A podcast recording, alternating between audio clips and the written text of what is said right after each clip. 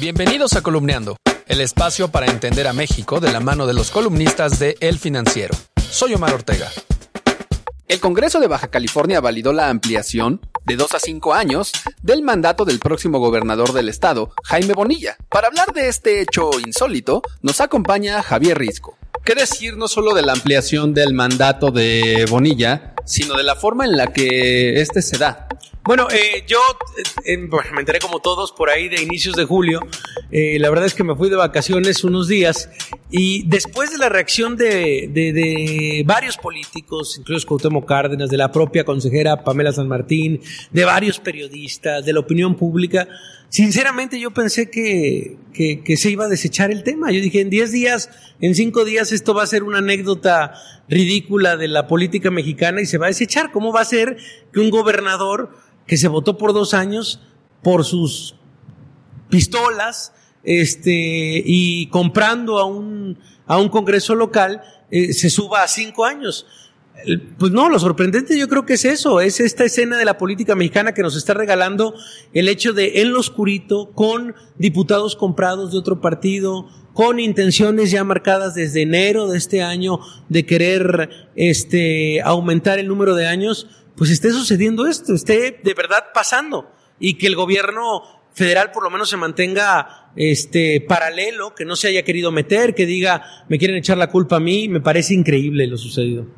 La respuesta del gobierno, como bien mencionas, de hacerse a un lado de alguna forma, pues, ¿qué nos dice? ¿Qué, qué, pensar de esa, de esa reacción? Bueno, parecería que es una maqueta de lo que podría venir, ¿eh? O sea, la verdad, ah, es preocupante. Lo decía Pamela San Martín diciéndose, diciendo al inicio, por ahí del 9 de julio, decía, pues casi, casi tómenme a loca, pero pues esto podría replicarse a manera federal.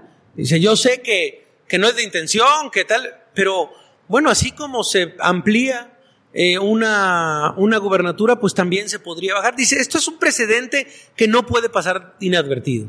Si bien eh, ya sucedió este hecho, ¿lo podríamos ver en el futuro como un caso aislado o si consideras que se convertirá en un precedente de algo eh, similar en el gobierno? No, pues yo creo que no hay coincidencias en la política. Yo sí creo que marca de, de, consolidarse, de, vaya, hoy por ahí la Suprema Corte decía, no, es que no podemos traer el caso porque es inconstitucional, o sea, porque no se puede. Este, y, bueno, en esa línea yo creo que todavía hay varios recursos para que se concrete el hecho de pasar de dos a cinco años. Pero, o sea, que se pretenda, que se amague y se consolida, pues yo sí creo que es un precedente gravísimo para la democracia de este país. O sea, lo dice el propio Cuauhtémoc Cárdenas, el cual yo creo que es una voz autorizada en el tema de la democracia moderna mexicana, en decir, este, pues es un arrebato contra la inteligencia de cualquiera. Dice decir que esto le favorece al pueblo baja californiano y que aparte se nos venda como, como que es algo benéfico para el pueblo, pues es un arrebato de verdad total y es ilegal por donde se le vea. La columna La Nota Dura de Javier Risco la puedes leer en las páginas de El Financiero o en www.elfinanciero.com.mx. Soy Omar Ortega, hasta la próxima.